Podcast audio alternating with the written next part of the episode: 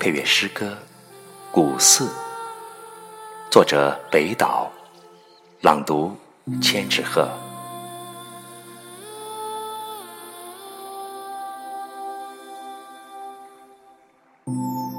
消失的钟声织成蛛网，在裂缝的柱子里扩散成一圈圈年轮。没有记忆，石头。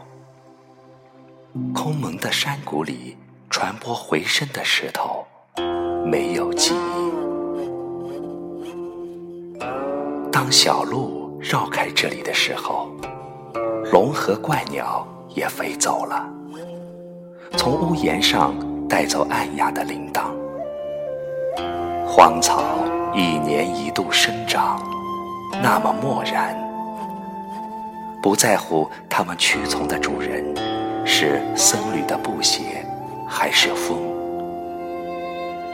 石碑残缺，上面的文字已经磨损，仿佛只有在一场大火之中才能辨认。